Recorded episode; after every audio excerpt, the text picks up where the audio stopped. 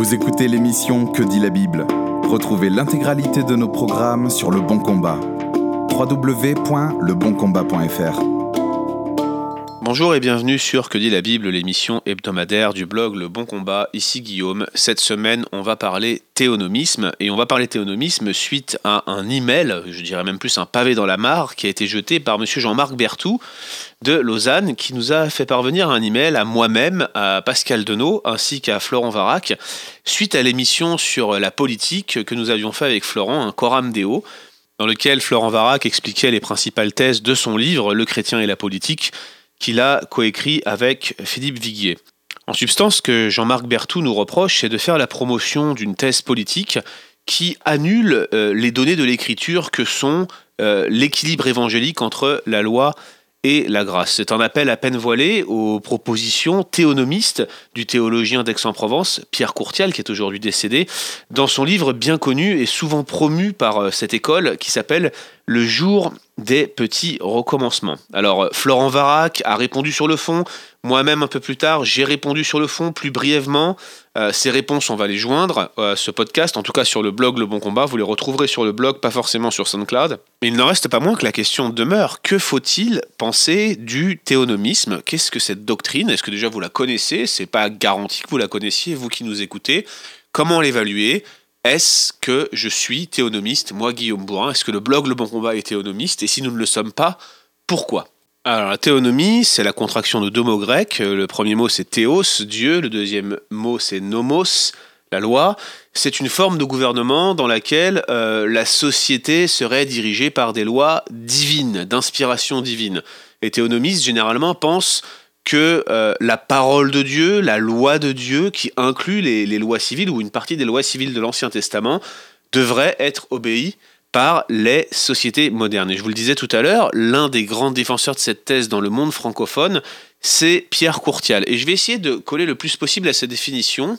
La raison en est simple, c'est que systématiquement, lorsque la théonomie est critiquée, notamment dans le monde anglo-saxon, on a cette charge en retour des théonomistes qui expliquent que leur position a été parodiée. C'est presque systématique. Du coup, j'ai l'impression que la théonomie n'est pas la même pour tous, la définition varie. Tout le monde n'est pas d'accord sur le type de loi qu'il s'agit d'intégrer à un gouvernement civil de ce type-là. Alors du coup, ça va m'être difficile de, de creuser. J'ai pas consulté tous les ouvrages. Je ne suis pas un spécialiste de la théologie systématique, de la théologie de la loi de Dieu. Euh, ce que j'ai pu lire de Pierre Courtial et surtout sur Pierre Courtial, c'est que dans son ouvrage Le jour des petits recommencements, sur la question de la loi, il avait en quelque sorte un raisonnement en trois points. Voici ces trois points. Le premier point, c'est que l'évangile et la loi ne s'opposent pas. Elles sont inséparables et dans l'Ancien Testament et dans le Nouveau Testament. Ça, c'est le point central. L'évangile et la loi ne s'opposent pas. L'évangile existe dès l'Ancien Testament, la loi aussi, mais la loi perdure dans le Nouveau Testament, l'évangile aussi, et les deux sont intrinsèquement liés. La deuxième chose, c'est qu'il faut investiguer avec précision euh, cette notion de continuité-discontinuité. Alors, ce débat, c'est une question de théologie des alliances. Euh, qu'est-ce qui continue entre les alliances? Quels sont les éléments de l'ancienne alliance qui continuent dans la nouvelle? Quels sont ceux qui s'arrêtent Alors toute la question ici va être bien évidemment basée sur la conception réformée de la division tripartite de la loi. Hein. Il y aurait trois aspects de la loi. Il y aurait donc des commandements qui seraient moraux, intemporels, qui seraient universels, qui en fait seraient le reflet de la moralité de Dieu. Une loi civile qui réglerait... Euh, qui régulerait plutôt la, manière dont l'État euh, l'État d'Israël, la théocratie serait régulée. Et puis il y aurait aussi des commandements cérémoniels qui vont entourer tout l'aspect du culte, notamment autour du tabernacle.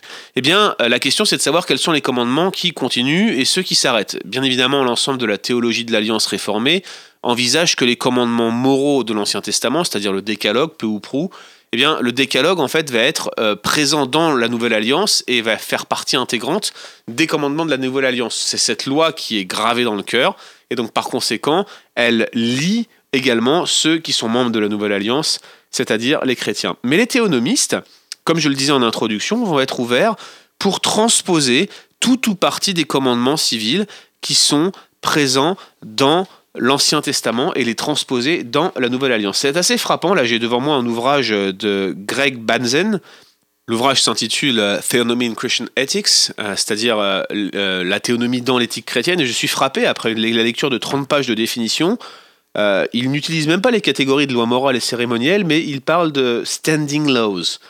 ces standing laws, c'est-à-dire les lois qui demeurent, eh bien, il l'utilise, il l'explique pour, pour définir ce qu'est la, les directives, les, régulations qui sont euh, applicables, quel que soit le temps, à toutes les classes d'individus.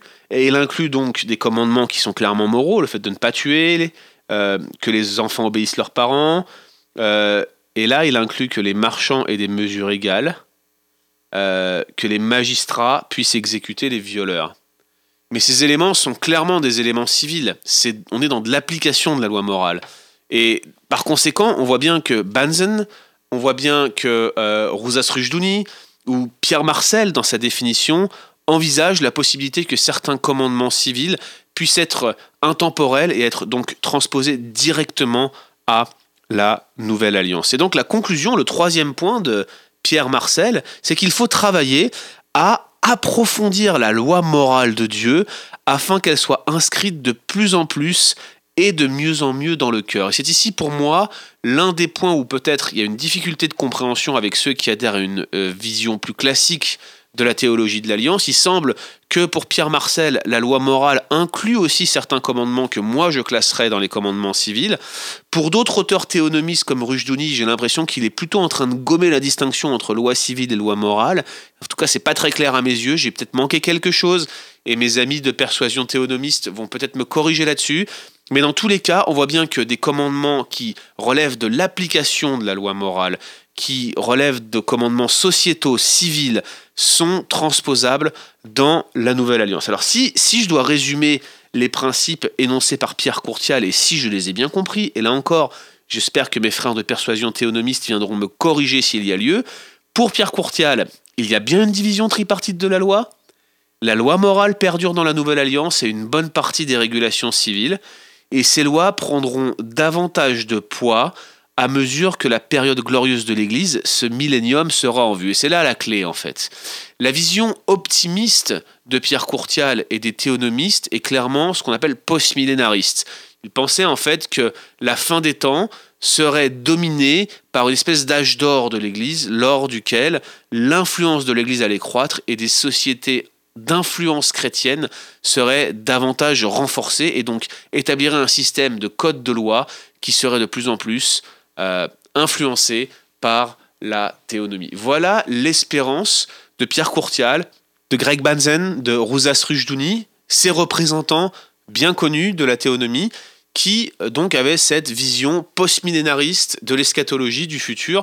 Et bien sûr, cela influençait considérablement leur vision de la loi, de la théonomie et de ce que Rusas Rujdouni a appelé lui-même le reconstructionnisme. Donc c'est une théologie réformée, c'est une théologie où la loi a une importance capitale, c'est une théologie où soit la distinction entre commandements civils et moraux est soit un petit peu flou ou alors volontairement gommé, ou bien on assume clairement transposer des commandements civils dans la Nouvelle Alliance, ça varie en fonction des théologiens.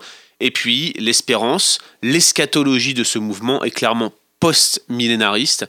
C'est une doctrine réformée tout à fait particulière, qui n'est pas selon moi la doctrine réformée classique, en tout cas telle que présentée par Jean Calvin et ses successeurs immédiats. Ici encore, je sais que mes frères de persuasion théonomiste ne vont pas être d'accord avec moi, c'est ma perception des choses, c'est ce que je lis, et c'est ce que je vois en lisant Calvin. Dans tous les cas, euh, voilà pour ma présentation du théonomisme, qu'on me corrige si quelques points étaient erronés. Alors du coup, que penser de la théonomie, que penser du reconstructionnisme, que penser des positions de Pierre Marcel ou de Jean-Marc Berthoud, qui à mon avis va un peu plus loin que Pierre Marcel quand même lorsque je lis les différentes thèses, les 40 ou 45 thèses qu'il nous a envoyées. Alors tout d'abord, je suis complètement d'accord avec la notion de division tripartite de la loi, je la défends. Je vous renvoie à mon article publié sur le bon combat, qui est la synthèse d'un article académique que j'avais écrit dans le cadre de mes études. Je vous publierai ça dans les données et les liens du blog, vous l'aurez et vous le lirez et vous verrez bien que je défends cette position. Je suis également d'accord avec le, fait que l'évangile et la loi vont ensemble, sont inséparables, mais contrairement euh, aux théonomistes qui donnent un sens plus large, j'estime que c'est seulement l'évangile et la loi morale qui vont ensemble. J'ai beaucoup de mal à transposer la loi civile. Vous allez voir que c'est le point central sur lequel, en fait, cela achoppe dans ma réflexion. Et j'estime d'ailleurs que comme la loi cérémonielle, la loi civile était réservée à l'administration mosaïque et donc uniquement liait le peuple d'Israël. C'est ma divergence fondamentale avec le théonomisme. Alors, vous allez me dire, c'est bien beau de, nous énoncer tout ça, tu nous as sorti euh, plein de mots en isme, euh, plein de doctrines différentes, plein de concepts, ça a l'air d'une querelle de geeks, et c'est vrai, je reconnais que c'est un podcast qui est compliqué, mais je ne pense pas, je maintiens, que l'on puisse euh, ainsi transférer la loi civile de l'Ancien Testament au Nouveau Testament. Je pense que ce transfert ne se limite qu'à la loi morale. Alors voilà quatre raisons qui me poussent à rejeter toute transposition directe de la loi mosaïque hors de la loi morale. Et alors, c'est là où, je veux vraiment revenir sur ce que j'entends par la loi morale. Il s'agit pour moi de ces absolus moraux, de ces commandements intemporels qui sont antérieurs à la loi mosaïque. Ce sont des commandements qui sont éternels, qui sont le reflet de la moralité de Dieu, qui étaient présents à la création, que l'on retrouve comme une trace dans le cœur de l'homme déchu, Romains 2.15. C'est eux qui sont cette loi placée dans notre cœur, dans Jérémie 31, par la nouvelle naissance. Donc vous voyez, ce sont ces commandements qui sont réellement des absolus moraux et qui eux-mêmes sont antécédents à la loi mosaïque. Et donc la raison pour laquelle la loi civile, qui est, je le rappelle, l'application civile étatique de la loi morale, en fait, la raison pour laquelle elle ne peut pas être transposée, eh bien j'en cite quatre. Premièrement, la loi civile était prévue pour être observée dans le pays. C'est-à-dire qu'elle avait une période d'application qui était bien définie. C'est ce que vous retrouvez notamment dans Deutéronome 4, et c'est l'un des arguments centraux de mon article, c'est que la loi, elle était réservée pour être appliquée dans le pays dont les Israélites s'apprêtaient à prendre possession. Au moment où ces commandements sont donnés, Deutéronome 4, 14, eh bien, Israël est dans le désert. Et à ce moment-là, la loi morale, bien évidemment, les lit. La loi morale existait dès la création, c'était une loi éternelle. Et la loi civile encadrait déjà les règles du tabernacle. Mais euh, Moïse leur dit, voilà la loi que je vous donne, que vous aurez à appliquer quand vous serez dans le pays. Deutéronome 4.14. On voit bien que la restriction temporelle de cette loi était une restriction qui était faite à une période définie de la vie d'Israël, le moment où Israël serait dans ses frontières et qu'elle constituerait alors un État théocratique c'est réservé à cela. Ça, c'est mon premier argument. Le deuxième argument, c'est que la loi civile n'est pas exhaustive. La loi civile n'est pas exhaustive. Il y a plusieurs cas qui le démontrent. Par exemple, le dossier de l'héritage des filles de Tselofchad. Vous savez, elles n'avaient pas d'homme dans la famille. Et Moïse a dû euh, s'interroger et demander à l'Éternel ce qu'il convenait de faire quant à l'héritage des filles de Tselofchad. Un autre élément vraiment intéressant, c'est cet homme qui avait euh, ramassé du bois un jour de Shabbat, qui était un homme rebelle, et on voit bien que la casuistique ne couvre pas tout, puisque Moïse a dû recourir à une révélation spéciale, parce que ce qu'on devait faire, était dit nombre 1534, ce qu'on devait faire n'a pas été déclaré. Alors du coup, ils ont dû demander directement à Dieu comment traiter ce cas d'un point de vue civil. On voit bien que la loi civile ne couvre pas tout, qu'elle n'est pas exhaustive et qu'elle a été donnée dans un contexte précis à Israël et n'a jamais eu vocation à réguler l'ensemble du gouvernement théocentrique qui existait en Israël. Troisièmement, troisième argument, c'est que la loi civile respecte ce que j'appellerais un principe d'accommodation avec les cultures environnantes. Alors ce principe d'accommodation, vous savez, Dieu est dans le ciel et il décide de se révéler à des créatures qui sont euh, transientes, finies, qui ne, qui ne peuvent pas le comprendre dans l'étendue de sa sainteté, de sa grandeur, de sa gloire, lui, le Dieu tout-puissant, trois fois saint, qui siège dans les cieux. Comment pourrions-nous nous approcher de lui? Comment pourrions-nous le comprendre, nous, créature finie et faible, et lui, Dieu tout-puissant et glorieux. Alors Dieu, pour se révéler à nous, s'accommode. C'est un principe qui est présent dans les Écritures où Dieu s'abaisse jusqu'à nous et nous communique la révélation dans des termes que nous pouvons comprendre. Eh bien, je crois que c'est ce qui se passe avec la loi. Il y a tout un aspect de la loi civile qui s'accommode des cultures environnantes dans lesquelles vivait le peuple d'Israël. Par exemple, le principe du Lévira. Le principe du Lévira était existant avant la loi. Il est codifié dans la loi, mais vous le, lisez en Genèse 38 avec l'histoire d'Er et Onan. C'est bien le principe du Lévira qui est transgressé ici, et vous avez toute la description du principe du Lévira qui existait donc déjà avant même la dispensation mosaïque. Donc, ce principe d'accommodation existe avec de, différents commandements dans la loi. On peut supputer que tout ce qui a été révélé, même quand il s'agissait d'application de principes intemporels, on parlait tout à l'heure du fait de punir les violeurs. Il va bien entendu de soi qu'il faut punir les violeurs dans toute société. Par contre, faut-il les punir de mort, comme le faisait le peuple d'Israël dans le cadre de la dispensation mosaïque? À titre personnel, je ne suis pas convaincu.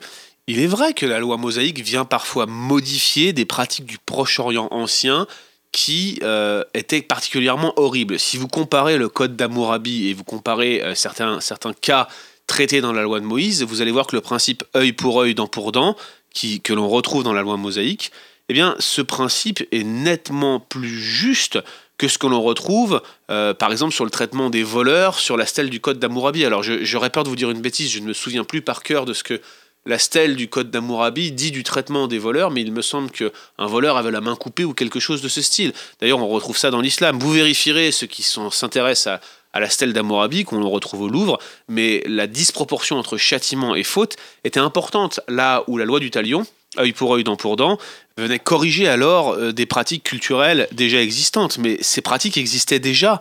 Et il ne s'agissait que d'une correction, en fait, il ne s'agissait pas d'une nouvelle euh, réglementation qui était introduite en quelque sorte. Il s'agit bien de, on restait bien dans la même veine. Ce que j'essaie de dire par là, c'est que la loi civile, elle est flexible, elle est par nature adaptable, elle est euh, largement euh, calquée sur le milieu dans lequel elle est donnée. Bref, il faut bien comprendre que à ce moment-là, dans le Proche-Orient ancien, les lois d'Israël montraient la sainteté de Dieu, mais ne détonnaient pas quant à leur nature. Elle n'était pas complètement innovante. Elle reprenait des principes qui étaient déjà existants. Elle s'adaptait par contre complètement à un contexte particulier que l'on ne retrouve aucunement dans l'histoire, c'est le contexte de la théocratie. Nous devons tenir compte de ça. Nous ne sommes plus dans un contexte de théocratie et le Nouveau Testament accepte que les gouvernements civils, qu'ils soient romains ou autrement païens, puissent avoir eux aussi une autorité sur les citoyens, y compris les citoyens chrétiens. C'est ce que l'on retrouve dans un Pierre, mais c'est aussi ce que l'on retrouve de manière particulièrement explicite dans Romains 13. Ne pas craindre le magistrat romain, c'est faire le bien. Mais les lois romaines n'étaient certainement pas d'inspiration chrétienne. Ce que je veux dire par là, c'est que on ne pouvait pas tout simplement transposer directement des lois qui étaient réservées à un contexte de théocratie à un contexte qui était plutôt euh, à la gloire de l'empereur romain. Donc il me semble qu'il nous faut tenir compte non seulement du contexte théocratique, mais aussi du principe d'accommodation qui a aussi affecté la loi dans la manière dont elle a été révélée. Et cela, vous voyez, quand euh, vous lisez Greg Banzen, que je vous rappelle que j'ai devant moi, eh bien lui, il nie de manière assez claire cet appel au principe euh, d'accommodation. Eh bien, regardez ce qu'il dit, hein. notre obligation de garder la loi ne peut être jugée par aucun standard extra-scripturaire, comme par exemple des... Euh, euh, recommandations spécifiques si elles sont euh, proprement interprétées comme euh, des références à des traditions passées ou des ressentis modernes ou des pratiques. Pour lui, le principe d'accommodation est hors de propos. Il nous faut considérer la loi civile dans son ensemble comme intemporelle et venir détecter ce qu'il appelle les standing laws, les lois qui demeurent. Quatrième argument, plus technique et qui malheureusement va faire grincer des dents. Que voulez-vous? Il fallait bien que nous tenions notre réputation de trublions du web, n'est-ce pas? Nous, le bon combat. Eh bien, c'est que cette loi civile particulièrement la loi civile, elle est glosée en plusieurs endroits. Je vais m'expliquer.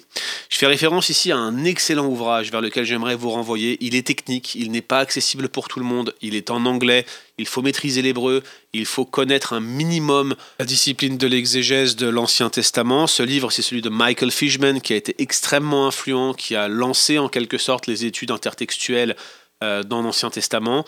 Michael Fishman, Biblical Interpretations in Ancient Israel. Et en fait, ce livre part du point de vue scribal. Il regarde les additions, corrections, commentaires scribaux dans euh, l'Ancien Testament et il s'aperçoit qu'en fait, la grande majorité des commandements euh, que l'on retrouve dans l'Exode et dans le Deutéronome ont subi une réinterprétation scribale. Soit ils étaient réinterprétés directement dans les livres euh, prophétiques au moment où ces scripts sont apparus, en tout cas d'après Michael Fishban, soit ils étaient carrément réinterprétés dans le cadre de ces commandements. Autrement dit, certains commandements que vous avez dans la loi, dans l'Exode, dans les Nombres, dans le Deutéronome sont glosés. Et ils sont parfois détectables très facilement grâce à ce qu'on appelle des particules déictiques, c'est-à-dire des particules qui sont dans le texte pour introduire une énonciation ou une explication.